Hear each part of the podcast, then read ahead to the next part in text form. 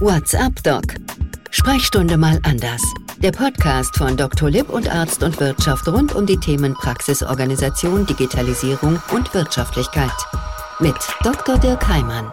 Und damit herzlich willkommen, liebe Kolleginnen und Kollegen. WhatsApp Doc Sprechstunde mal anders. Gemeinsam mit Dr. Lipp und Arzt und Wirtschaft informieren wir heute zum 18. Mal darüber, wie man den Alltag in der Praxis vielleicht ein bisschen besser organisieren kann. In dieser Woche, um genau zu sein, am 28. Januar wird ja der Europäische Datenschutztag begangen. Bei Datenschutz, ich bin ganz ehrlich, habe ich immer wieder das Gefühl, eine ganz tolle Sache, die in einem Alltag wunderbar behindert. Wenn man irgendwas langsamer machen möchte, dann braucht man eigentlich nur den Datenschutz. Ob das nun wirklich so ist oder nicht und ich eine völlig falsche Wahrnehmung habe, Sie vielleicht vielleicht ja auch, mit Blick auf den eigenen Computer. Das wollen wir heute mal versuchen zu klären.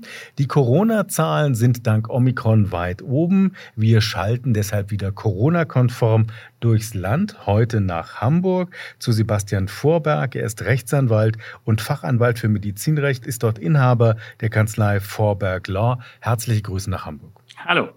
Herr Vorberg, jetzt haben Sie sich spezialisiert auf das Thema Medizinrecht. Sie haben in vielfältigen Funktionen in der Vergangenheit gearbeitet. Unter anderem haben Sie bei einer Pharmafirma gearbeitet. Sie konzentrieren sich stark auf das Thema Datenschutz. Sie beraten Unternehmen, die damit arbeiten. Sie sind Vorstandssprecher des Bundesverbandes der Internetmedizin. Ich könnte noch viel, viel mehr aufzählen, was hier auf meinem Zettel steht. Aber vor allem haben Sie mir im Vorgespräch gesagt, Datenschutz, das ist eigentlich gar nicht so schlimm. Richtig. Also das ist natürlich immer so ein reflexartiges Thema, äh, wenn man immer denkt, mein Gott, das macht wahnsinnig viel Arbeit, außerdem gibt es wahnsinnig viele Risiken. Man muss mal ein bisschen mehr in die Details gucken und ich glaube, man kann herausfinden, dass da viele Gespenster unterwegs sind, die man ein bisschen verscheuchen kann und dann ist es gar nicht mehr so schlimm. Also Sie haben mir jetzt eigentlich gesagt, in meiner Anmoderation habe ich nur Gespenster gesehen, das stimmt alles gar nicht. Richtig, also das stimmt gar nicht, ist nicht ganz richtig. Die Gespenster sind ja da, aber sie sind vielleicht äh, ein bisschen heraufbeschworen ähm, und äh, gerade vielleicht auch in Deutschland intensiv, weil wir das Thema ja auch äh, schon sehr lange mit uns rumtragen und gläserner Patient und, und wie sind Gesundheitsdaten zu schützen. Das ist so ein bisschen, er läuft immer so ein Schauer über den Rücken, aber eigentlich ist es ja eine ganz sinnvolle Geschichte und vielleicht muss man einfach mit gesundem Menschenverstand und ein bisschen Optimismus einige Dinge nochmal neu beleuchten. Und ich glaube, dann findet man ganz gut heraus, dass wir da tatsächlich eigentlich ganz rationale Regeln auch vorfinden können, selbst in diesen schwierigen Dingen wie DSGVO und sowas, Datenschutzgrundverordnung, dass man damit eigentlich doch auch arbeiten kann. Und gerade der Arzt natürlich in seiner Praxis ist ja eigentlich da auch ein bisschen fachfremd und sagt ja, warum denn nun gerade ich? Ich habe doch eigentlich was mit Patienten zu tun und ich, der Rest ist mir eigentlich gar nicht so wichtig. Aber ich glaube, wenn man sich ein bisschen damit beschäftigt, und das ist wahrscheinlich die einzig wirklich wesentliche Prämisse, äh, dann kann man da auch viel erreichen.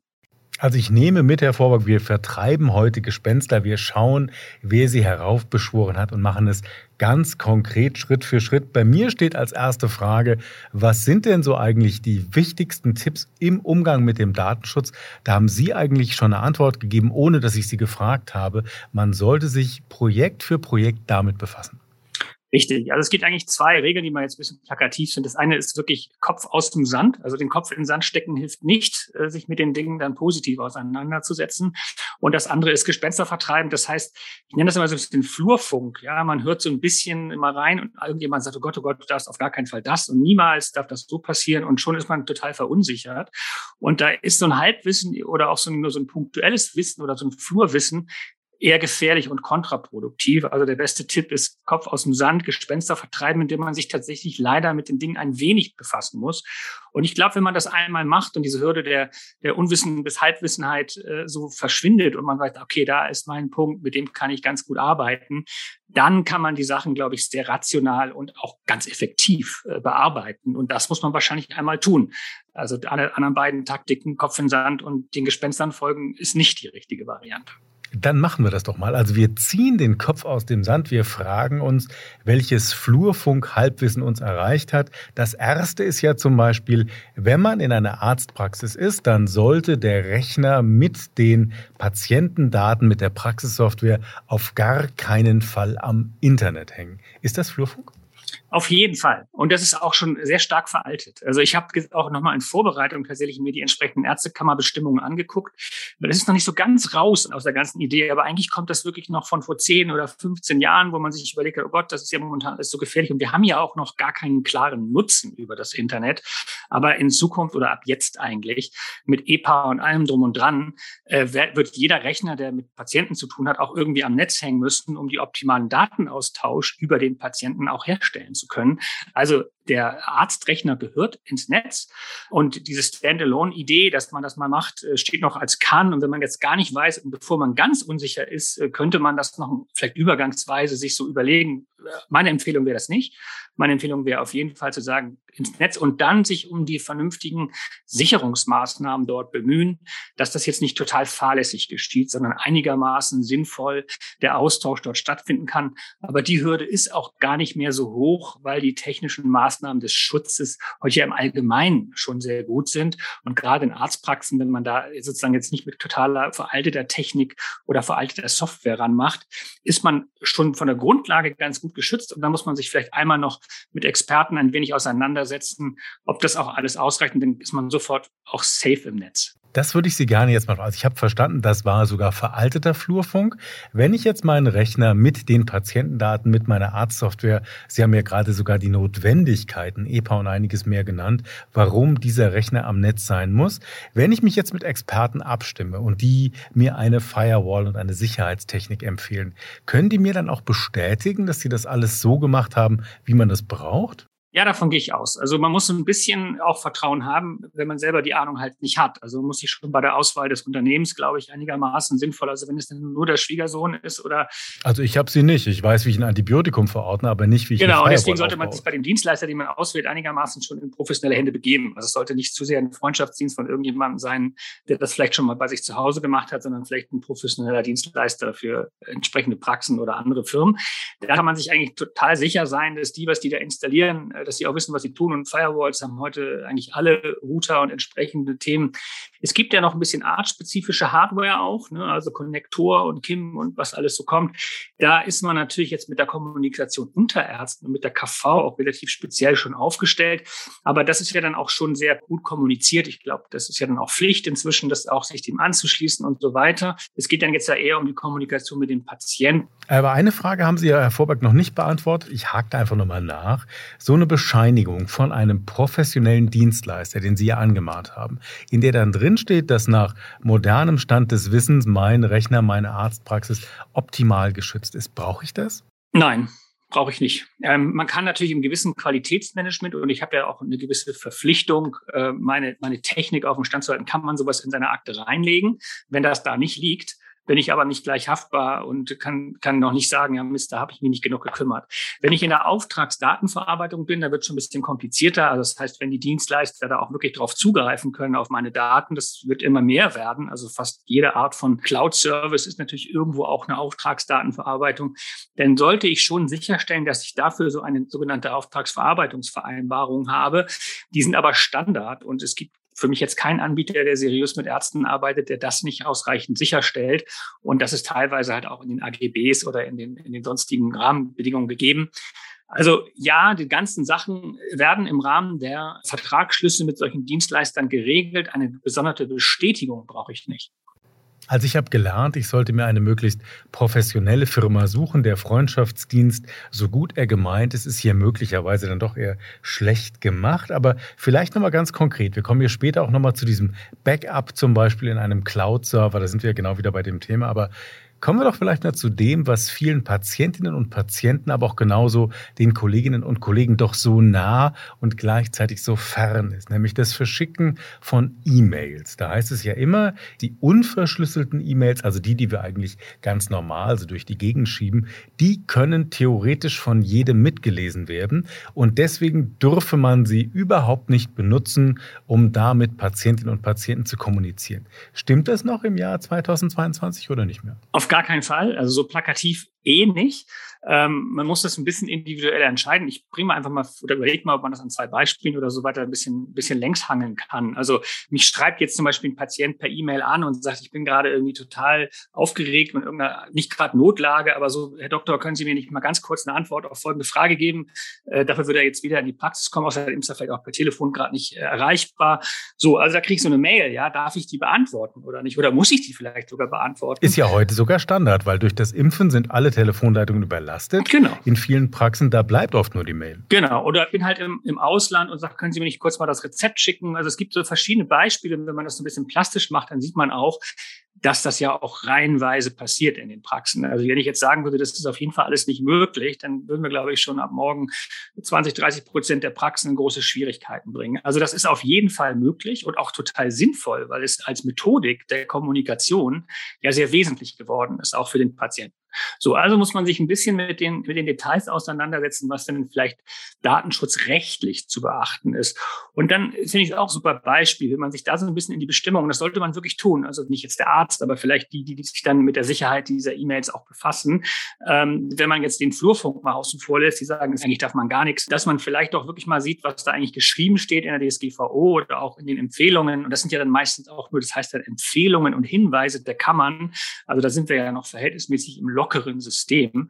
Und da stehen dann auch gerne solche Sachen wie sollten, können und vielleicht. Ja, also da ist auch niemals so ein Stempel drauf, auf gar keinen Fall und never ever, sondern da ist ein bisschen Flexibilität drin. Und dann steht sowas drin wie sollte angemessen verschlüsselt sein. So, als Beispiel. Ne? Und dann denkt man, na gut, wenn ich jetzt eine E-Mail schicke, ich habe natürlich jetzt technisch keine Ahnung und selbst ich auch als Anwalt habe das auch nicht so doll, aber dann, soweit ich das weiß, gibt es sowas wie eine SSL-Verschlüsselung und ich halte das im Rahmen der Notwendigkeiten, die wir haben, dass wir relativ viel kommunizieren müssen, für angemessen so. Also es ist unangemessen meiner Ansicht nach, jetzt irgendwelche Dongles zu verschicken an die Patienten, damit sie mit mir kommunizieren können oder gewisse Verschlüsselungscodes irgendwo zu generieren und mit schwierigen, komplizierten Verfahren dann auf ganz hochverschlüsselter Basis mit den Patienten zu kommunizieren, das würde ja nicht stattfinden.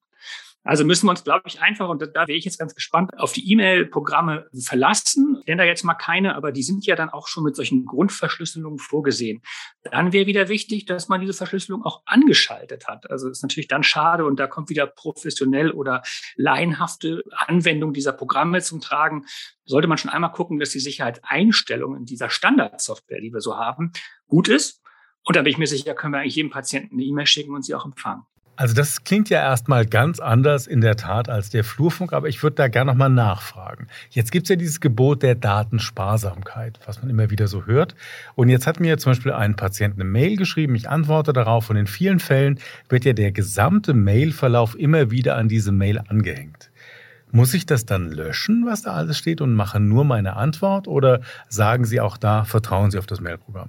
Ja, so ein bisschen schwierig darauf zu antworten, ohne dass es jetzt ein bisschen hemdsärmlich klingt. Aber die Datensparsamkeit ist so das Letzte, wo ich ankomme, um noch irgendwo die Made in der Suppe zu finden, wenn eigentlich schon alles super ist. Ja, so. Also ich kann mir das konstruieren, dass ich vielleicht, wenn ich zehnmal mit einem Patienten hin und her gemailt habe. Genau, dann habe ich vielleicht 30 Mails dahin. Genau, das kann ich konstruieren. Aber ich würde das jetzt ehrlich gesagt, also nehmen wir den Fall mal an. Ich habe zehnmal hin und her gemailt und immer wieder die Antworten alles hinten dran gehängt. Habe ich jetzt gegen die Datensparsamkeit verstoßen?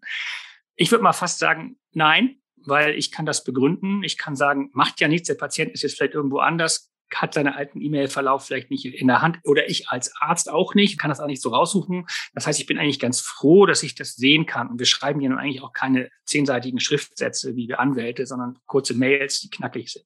Das heißt, ich halte das momentan noch für gut vertretbar, auch unter Datensparsamkeitsaspekten. Man kann da sicherlich irgendwo auch mal den, den Rahmen sprengen, aber selbst dann, was haben wir denn dann? Ja, also da müssen wir so einen Fall erstmal irgendwo hinzerren äh, vor irgendwie eine Aufsichtsbehörde, die dann sagt, du, du, du, lieber Arzt, sei doch mal ein bisschen sparsamer mit deinen Daten.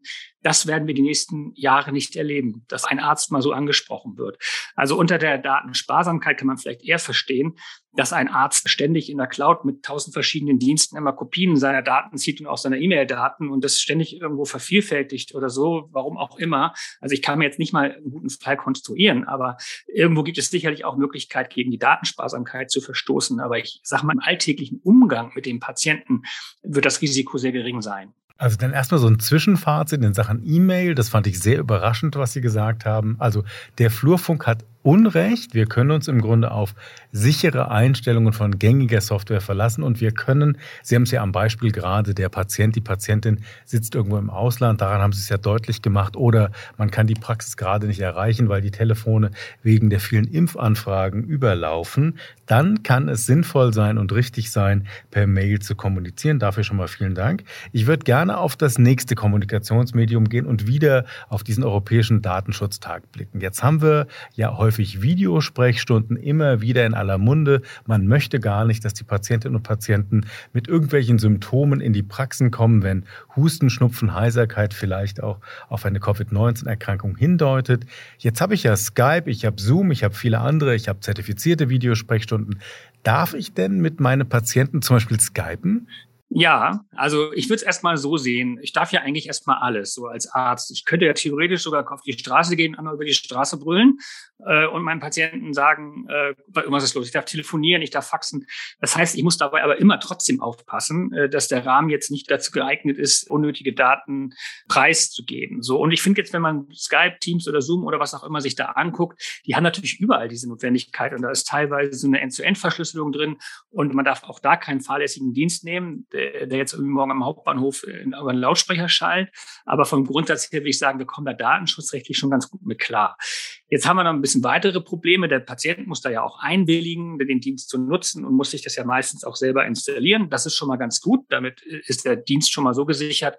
Und dann kann ich als Arzt erstmal darüber kommunizieren und wie beim Telefon äh, einmal anrufen und sagen, so ist es. Etwas komplizierter wird es dann, wenn ich das abrechnen möchte. Und das ist ja eigentlich auch ganz gut so. Lassen Sie mich da vielleicht nochmal nachfragen. Mit dem Abrechnen komme ich gleich nochmal drauf, aber Jetzt haben wir sowohl bei der Mail als auch, und Sie haben es eben nochmal explizit erwähnt, bei der Videosprechstunde die Situation, der Patient muss dem ja zustimmen. Das tut er zum Beispiel, indem er Teams oder Zoom oder was auch immer selber installiert. Brauche ich das schriftlich? Also zum Beispiel, sollte ich in meiner Akte dokumentieren oder es mir vielleicht sogar unterschreiben lassen, der Patient, die Patientin hat ausdrücklich zugestimmt, sie wünscht es sogar, dass Informationen per Mail oder zum Beispiel auch per Teams ausgetauscht werden. Im Kopf drehen sich jetzt ganze Menge Beispielsfälle. Äh, also schaden kann sowas nicht. Ne? Ähm, es gibt da auch noch ein paar so Hasenfüße. Wir kommen da vielleicht auch später noch dazu, wo liegen eigentlich die Daten, wenn da irgendwelche Daten auf irgendwelchen Servern genau. gespeichert würden. Das, was bei Zoom oder so ja nicht der Fall ist. Aber äh, wenn sowas wäre, wo liegen die eigentlich? Und in Amerika, dieses Thema ist ja auch ein klassisches Thema. Also um das so ein bisschen zu umgehen und so ein bisschen sich auf die sichere Seite zu begeben, finde ich es nicht schlimm. Auch wenn man eine E-Mail schickt, ne, kann man ja auch unten reinschreiben im Disclaimer so von wegen, na ja, also wir kommunizieren gerne über E-Mail, machen das auch mit uns mit. Die müssen aber nicht. Also auch nochmal die ganzen Möglichkeiten und Rechte, wie der Patient das wahrnehmen kann, dort darzustellen und dann einfach damit zu verursachen, dass wir transparent wie möglich äh, dort arbeiten. Mhm. Das halte ich für sehr wichtig. Transparenz ist alles. Aber es ist jetzt nicht so eine blinde, ich brauche jetzt für alles eine Einwilligung vom Patienten, denn wir sind ja auch äh, im Patienten, der ist ja nicht einfach da total eingeschüchtert und macht sowas total ungern und wir zwingen ihn dazu, sondern es ist ja meistens andersrum. Der Patient fordert das ja auf gewisser Basis ein und kennt sich damit dann auch schon sehr gut aus. Ähm, das kann ich nicht immer unterstellen, aber vom Prinzip her gehe ich ja kein großes Risiko ein, jemandem extrem weh zu tun mit solchen Maßnahmen. Und das muss man auch mal realistisch betrachten. Und deswegen kann ich so eine Aufklärung, ein Disclaimer ganz gut nutzen, muss aber jetzt nicht irgendwie vorgeschaltet zehn Mails schicken mit irgendwelchen Signaturen oder irgendwas, damit ich eine unterschriebene Einwilligung für solche Geschichten bekomme, sondern ich muss einfach nur gucken, dass, dass ich mir sicher sein kann, dass ich ein ausreichendes Einvernehmen habe. In den meisten Fällen geht das schon von ganz alleine, in anderen Fällen ist es ganz schlau, äh, dort sich abzusichern. Also im Grunde habe ich jetzt von Ihnen gelernt, es schadet nicht, wenn man so etwas hat. Transparenz ist dabei in jedem Fall wichtig, also zum Beispiel es unter die Mail zu schreiben und dann eben sich auch auf die sichere Seite zu begeben, wenn Daten beispielsweise im Ausland, Sie hatten Amerika exemplarisch genannt, gelagert werden. Kommen wir vielleicht nochmal zu diesen Videosprechstunden. Sie haben gesagt, wenn der Patient zustimmt, geht es auch per Teams, geht es auch per Zoom, wenn beide das unbedingt so sehen. Er muss es ja nicht machen, er kann es machen. Jetzt habe ich Sie eben unterbrochen, als es ums Thema Abrechnung ging dann, spätestens dann, wird es ja kompliziert. Genau, also ich sag mal, Skype, Teams und Zoom sind eigentlich aus dem Rennen, weil wir ja die Anforderung haben, dass die entsprechenden äh, abrechnungsfähigen Portale, die eine Videosprechstunde abbilden können, zertifiziert sein müssen. Also wir brauchen dort mhm. ja von der Bundesärztekammer eine, eine Zertifizierung. Das finde ich übrigens auch total schlau. Kann man auch irgendwie noch viel mehr mit auch machen, wenn man so eine klare Ansage hat. Dann können die Unternehmen, die das gerne für Ärzte anbieten wollen, was dann erstmal nicht Skype und Zoom sind, sondern die speziellen Ärzte-Software in dem Sinne, sich da zertifizieren zertifizieren. Das gibt ja schon auch auf beiden Seiten eine klare Sicherheit. Und das finde ich ehrlich gesagt total super. Und es gibt gelistete, zertifizierte Unternehmen, mit denen man sowas gut machen kann und eine Videosprechstunde hervorragend abwickeln kann. Dann sollte man doch die nehmen. Und man ist absolut auf der sicheren Seite. Und da finde ich, haben wir heute in Deutschland eine gute Struktur, sodass man eigentlich direkt darauf zugreifen kann. Und dann ist ja vielleicht Skype und Teams eine Ausnahme. Ne? Also wenn man mal gar nicht da ist. Ähm, oder wenn Patientinnen und Patienten gar nichts anderes haben oder eben gerade im Ausland sind, wie auch immer. Aber ich würde gerne nochmal auf das Thema der Speicherung kommen. Das haben Sie eben ja erwähnt. Das ist jetzt nicht so unser Thema bei Teams, Zoom oder sowieso nicht bei den zertifizierten ähm, Videosprechstunden. Aber es könnte ja ein Thema sein, wenn es um ein Backup zum Beispiel geht. Ich mache in meiner Praxis ein Backup. Ich möchte das nicht in den Praxisräumen physisch lagern, weil ich Angst habe, es kann hier irgendwie brennen und dann wäre alles auf einmal weg. Und ich möchte das auf einen Cloud-Server auslagern. Also mit anderen Worten, es liegt dann in irgendeinem Rechenzentrum. Wie ist denn das dann? Also absolut empfehlenswert. Also ich glaube, dass man sich äh, seine Speicherkapazitäten irgendwie in seinem Lagerraum erholt, ist, ist total veraltet. Das wird alles in Zukunft in der Cloud sein. Und das ist auch komplett in Ordnung. Es gibt natürlich heute auch schon Arztinformationssysteme, die das hervorragend anbieten, die schon komplett in der Cloud arbeiten oder zumindest entsprechende Services vorhalten. Dann ist es auch, glaube ich, der einfachste Weg. Wenn man das auf eigener Basis machen möchte, ja, dann muss man so ein bisschen aufpassen, welchen Anbieter man für die Speicherung nimmt. Denn auch Amazon und solche Firmen haben ja große Speicherkapazitäten. Geht dann aber irgendwann so, dass dann tatsächlich da eben nicht ganz ausgeschlossen ist, dass solche Daten auf Servern in Amerika liegen. Und auch um das Problem einmal einzufangen, also dieses Gespenst äh, Daten in Amerika, das ist ja durch den Snowden hervorgerufen worden, dass wir nun wissen, dass die Amerikaner, die NSA da auf die Daten gucken dürfen, wenn die da liegen. Und das schließt sich nach deutscher oder nach DSGVO-Norm eben aus, dass irgendwelche Dritten, auch wenn es die NSA sind, auf solche Daten gucken dürfen. Also haben wir da so ein bisschen Konflikt. Das ist ja auch der einzige Konflikt, den wir haben. Also in Amerika sind nicht tausend Hacker unterwegs, wenn die Daten da liegen, dann steht es morgen in der Zeitung, sondern es liegt vielleicht bei der NSA. Und das wollen wir Europäer nicht.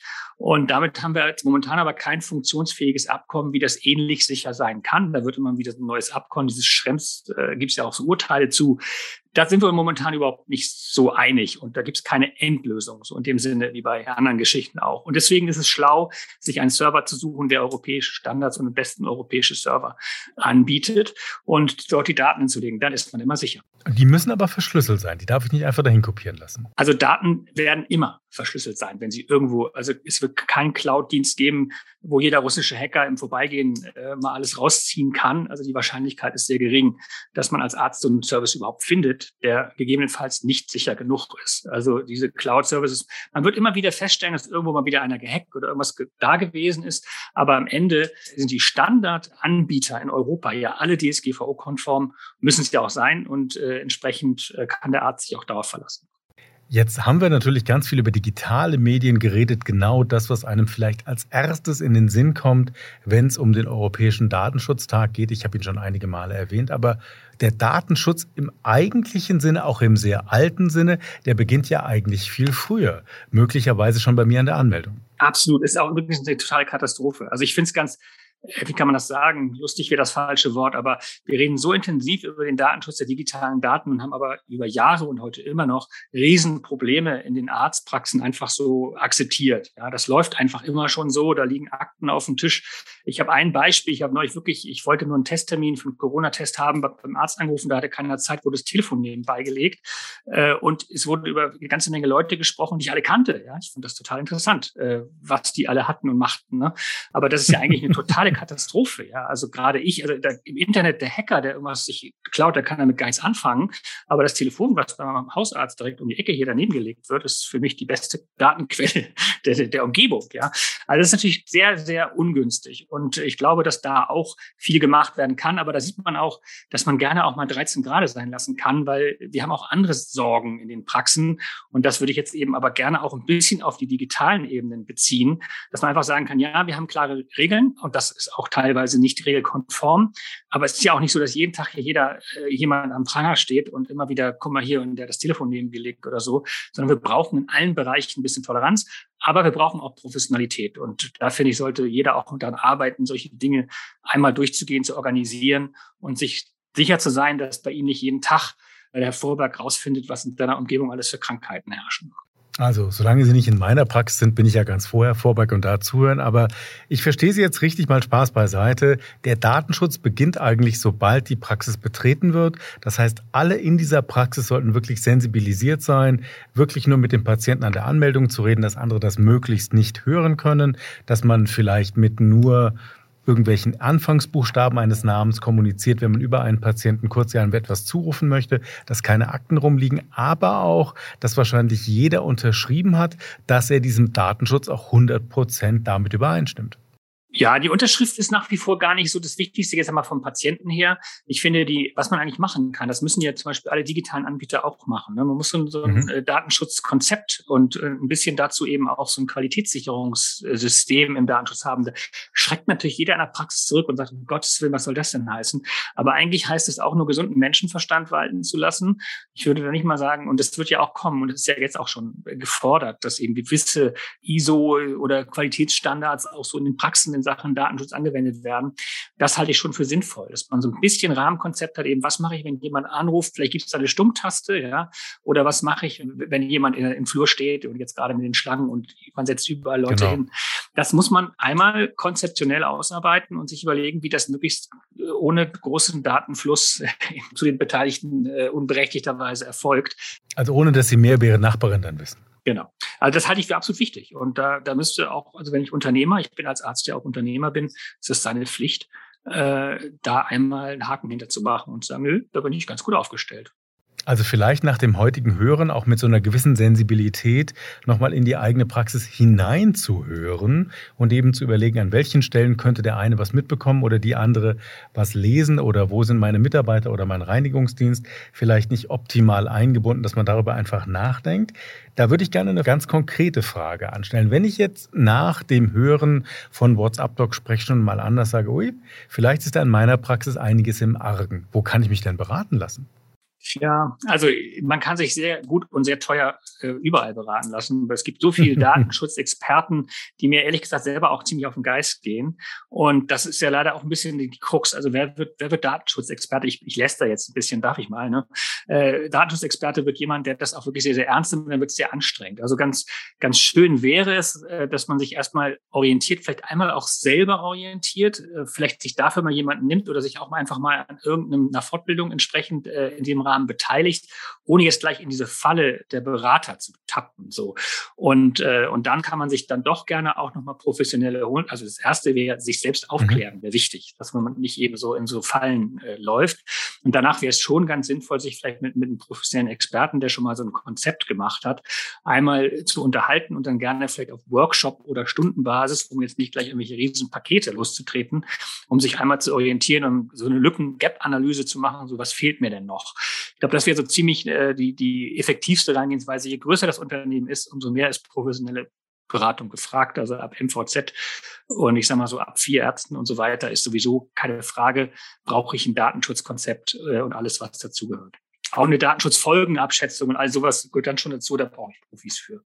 Jetzt haben wir knapp 30 Minuten, Herr Vorberg, versucht, den Kopf aus dem Sand zu ziehen in Sachen Datenschutz und Gespenster zu vertreiben. Jetzt ist es gar nicht so lange her, dass viele Arztpraxen ganz konkrete Gespenster gesehen haben, als es hieß, dass große Praxisverwaltungssysteme gehackt wurden und bei denen intern Daten verschlüsselt worden sind.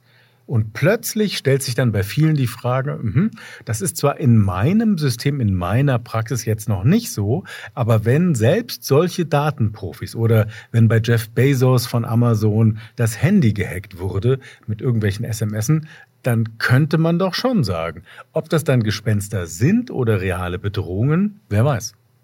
Ich würde das allgemeines Lebensrisiko nennen dem ist man auch im Datenbereich nicht, äh, kann man nicht entfliehen. Also es gibt überall böse Leute, es gibt Missbrauch und äh, den Versuch, irgendwas damit anzustellen. Wobei ich immer denke, wenn man jetzt so eine Art Informationssystem hackt, das ist für die jetzt erstmal wahnsinnig ärgerlich und wahnsinnig viel Arbeit und ein bisschen schlechte Presse. Aber wer hat denn sonst jetzt wirklich davon einen großen Schaden genommen? Es liegt ein bisschen was lahm, also nicht ein bisschen, ich will das auch gar nicht runterspielen, das ist schon doof, ja. Aber so wie wenn man Taxi fährt und der baut einen Unfall, dann hat man auch nicht so das, was man gerne hätte, dass man von A nach B kommt, sondern man ist so ein bisschen äh, im Dilemma. Und das halte ich erstmal, solange da im Hintergrund alles richtig gelaufen ist. Es könnte ja sogar sein, dass wenn was nicht gelaufen ist, das sogar auch gar nicht so schlecht ist, weil es danach dann besser läuft. Jeder Vorfall hilft auch ein bisschen, wieder die Dinge noch sicherer und noch besser zu machen.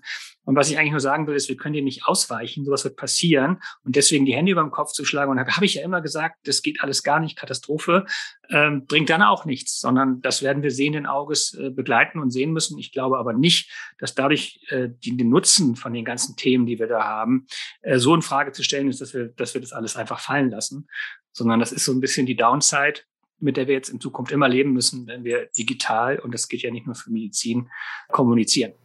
Also bei Ihrem Taxibild zu bleiben, man würde ja auch trotzdem Auto fahren, obwohl man weiß, dass es ab und zu eben Unfälle geben kann. Also sich darauf vorbereiten, nicht zu schnell fahren, nicht zu aggressiv fahren, also alles tun, was Mann und Frau tun kann, aber jetzt nicht in Panik verfallen. So habe ich Sie verstanden. Genau, und ich finde es sogar noch besser, ist vielleicht so ein bisschen wie bei Flugunfällen, die ja dann wirklich noch trauriger sind, wenn da so ein Flugzeug abstürzt, aber jeder Absturz hilft eben auch dabei, es ist ein bisschen äh, also wirklich auch zu helfen, zu sagen, woran hat es gelegen. Und es, es gehört zu unserem zur Evolution äh, der Datenkommunikation dazu, dass äh, Probleme auftauchen und wir danach besser werden.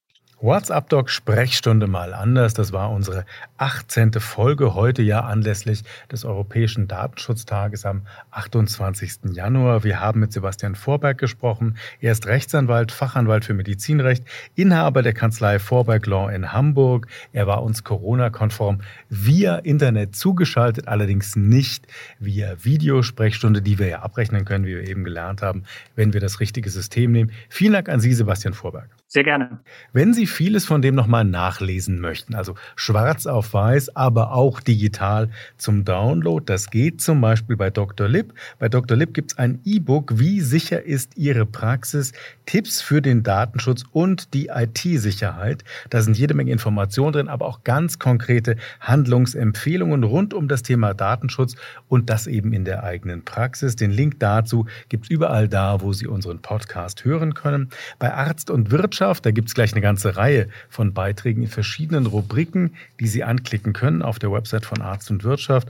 Unter anderem gibt es da in der Rubrik Recht die Unterrubrik Datenschutz und da gibt es, wie gesagt, Artikel, Beiträge, vieles mehr. Schauen Sie mal rein, lesen Sie es nach, nutzen Sie die Checklisten von Dr. Lipp und Arzt und Wirtschaft. Wenn Sie selbst, so haben wir es ja mit Sebastian Vorberg in der letzten halben Stunde ein bisschen diskutiert, wenn Sie selbst eben sagen, für mich ist EDV so was ähnliches und der Datenschutz wie das Autofahren, man kann das es richtig machen, man kann es falsch machen, aber, und das habe ich vom Anfang unseres heutigen Podcasts mitgenommen, es geht wirklich darum, den Kopf aus dem Sand zu ziehen, den Flurfunk ein bisschen auszublenden und Gespenster zu vertreiben. WhatsApp Doc. Sprechstunde mal anders. Der Podcast von Dr. Lipp und Arzt und Wirtschaft rund um die Themen Praxisorganisation, Digitalisierung und Wirtschaftlichkeit. Mit Dr. Dirk Heimann. Der Podcast-Service für Ärztinnen und Ärzte wurde Ihnen von unserem Content-Partner, der Dr. Lip GmbH aus Berlin, präsentiert. Dr. Lip ist auch für den Inhalt dieses Podcasts verantwortlich.